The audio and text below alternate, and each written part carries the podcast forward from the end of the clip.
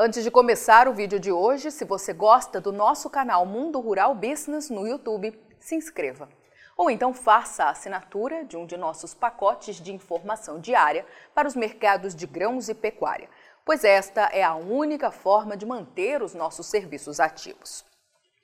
Obedecendo exatamente o roteiro de anos anteriores, mais uma vez anunciam um caso de vaca velha atipicamente louca no Brasil. E como de praxe, muita bobagem está sendo publicada por aí. Brasil suspende exportações de carne bovina à China com confirmação de caso de vaca louca. Pará confirma caso de mal da vaca louca.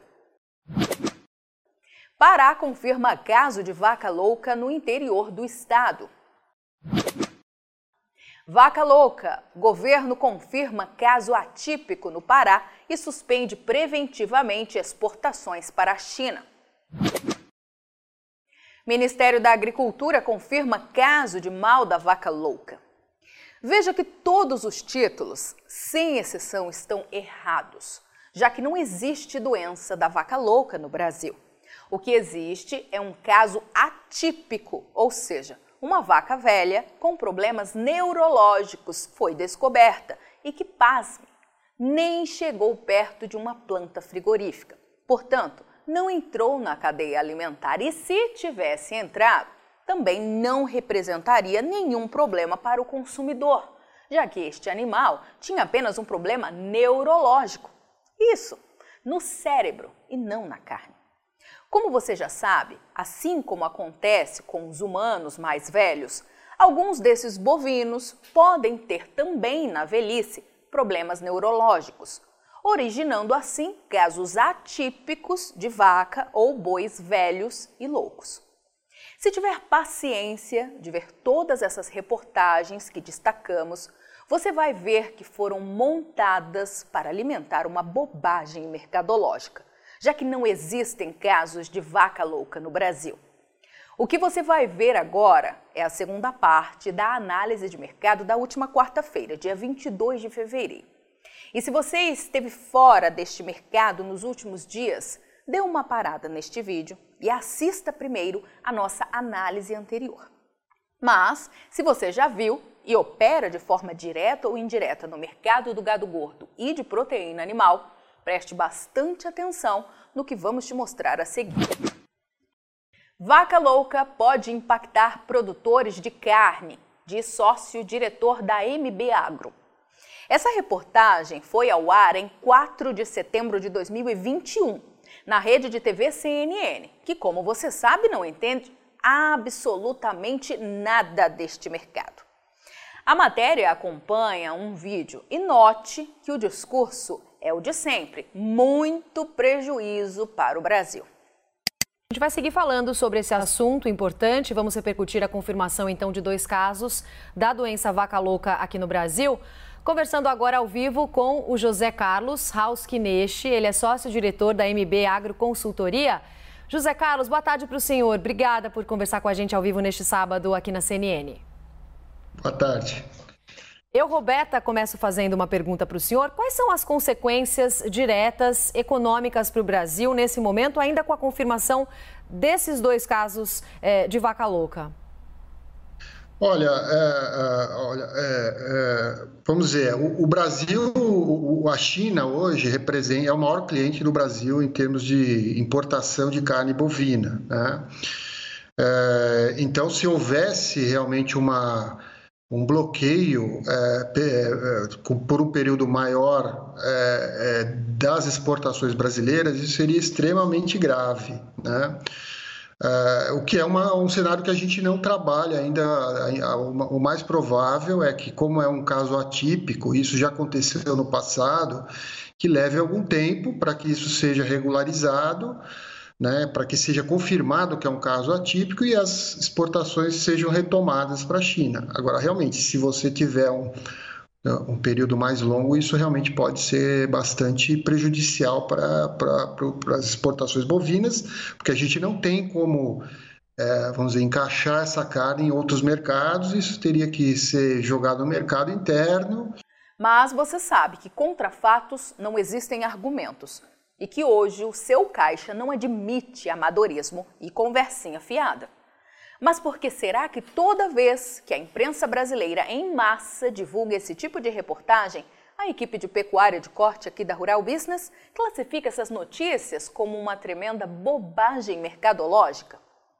Como você viu na reportagem da CNN de setembro de 2021, iríamos ver muito prejuízo naquele ano e muito provavelmente no ano seguinte. Afinal, a China é o maior comprador da carne bovina exportada pelos frigoríficos brasileiros, principalmente os grandes, como JBS, Marfrig e Minerva. Mas afinal, qual foi o tamanho desse tal prejuízo que os frigoríficos iriam sofrer? Eles realmente aconteceram? Como você pode ver neste pacote gráfico, os frigoríficos exportadores de carne bovina do Brasil seguiram sua trajetória de bater recordes de faturamento, tanto em dólar como em reais, nos anos de 2021 e também 2022. No ano de 2021, o faturamento desses frigoríficos exportadores de carne bovina a partir do Brasil cresceu em dólar 720 milhões, já que em 2020 esses frigoríficos faturaram 8,48 bilhões e em 2021 o faturamento em dólar chegou à marca de 9 bilhões e 200 milhões de dólares.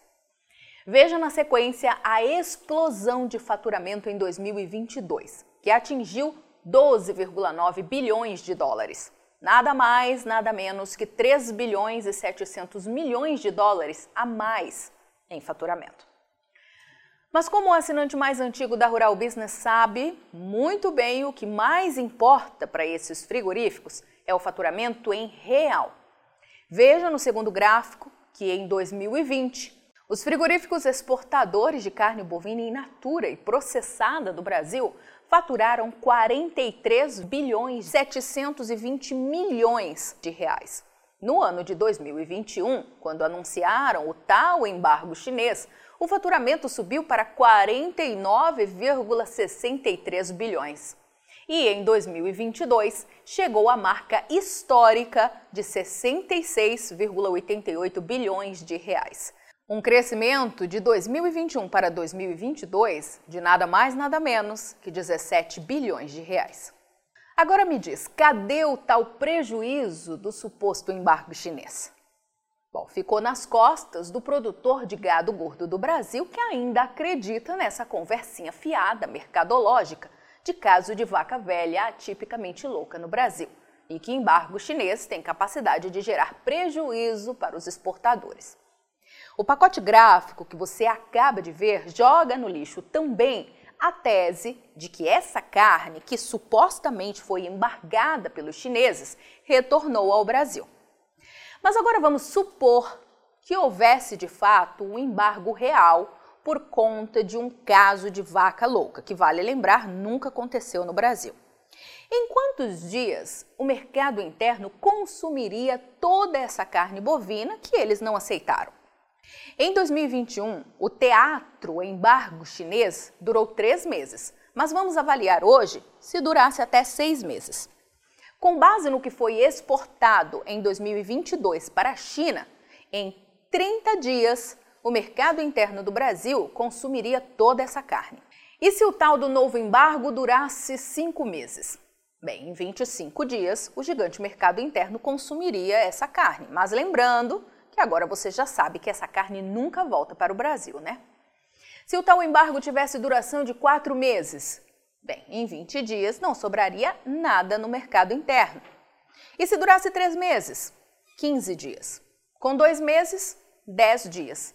Com um mês, 5 dias.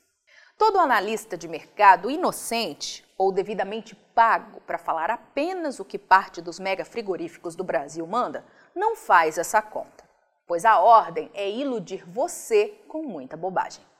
Se você está chegando agora aqui na Rural Business, Veja por que chamamos a demanda chinesa por carne bovina do Brasil de anã. Historicamente, nos últimos cinco anos, começando por 2018, os importadores chineses consomem apenas e tão somente cerca de 10% da disponibilidade anual de carne bovina produzida neste país, com o Brasil sendo disparado o maior consumidor do produto, com média nos últimos cinco anos de 80%. É isso mesmo. De toda a carne bovina disponibilizada no Brasil nos últimos cinco anos, em média, 80% foi consumida no gigante mercado interno. Contudo, o que mostramos nestes dois últimos dias, nesta sequência especial de análises diárias de mercado, dividida em duas partes com o tema Vaca Velha Atipicamente Louca. Você ainda acredita em declarações como essa? Após confirmação de caso atípico de vaca louca no Pará, Brasil suspende as exportações de carne bovina para a China. A reportagem diz assim: a duração do embargo depende exclusivamente da decisão chinesa, sejam casos típicos, sejam casos atípicos da doença. No último caso, que ocorreu em setembro de 2021, o embargo durou em torno de 100 dias e que acabou prejudicando as programações das indústrias frigoríficas. Por outro lado, o analista salienta que a China também depende das importações de carne bovina do Brasil por conta dos outros países produtores que não conseguem atender a demanda. Por essa necessidade de compra, pode levar este embargo a ser menor se comparado com o último caso. E aí? Agora você acredita, assim como nós, que estamos diante de mais um teatro mercadológico onde os megafrigoríficos do Brasil e até os importadores chineses, sempre interessados em comprar carne bovina barata, estão neste momento desesperados, tentando baixar na marra o valor da arroba no Brasil. Mais uma vez, o antídoto para acabar com esse teatro inclui duas doses a serem tomadas. A primeira é essa que você acaba de ver consumir apenas informação profissional e investigativa de mercado, como as da Rural Business. A segunda é sair totalmente do mercado até que os valores das propostas de compra de boi e vaca gorda voltem ao cenário anterior, ou seja, um cenário de falta de gado para abate e muito desespero nas mesas de estratégia de mercado dos mega frigoríficos do Brasil. Feche a porteira o máximo de dias que puder e não oferte gado. Se todo produtor de gado fizer isso, saiba que em uma semana veremos o fim de mais este teatro mercadológico. E para os que olham apenas para o consumo de carne bovina neste gigante mercado chamado Brasil e têm a ilusão de que os preços dos cortes derivados do dianteiro ou do traseiro bovino vão cair com todo este teatro mercadológico, saiba que isso não vai acontecer. Avante Pecuária de Corte do Brasil, só com informação profissional de mercado é que vamos sobreviver.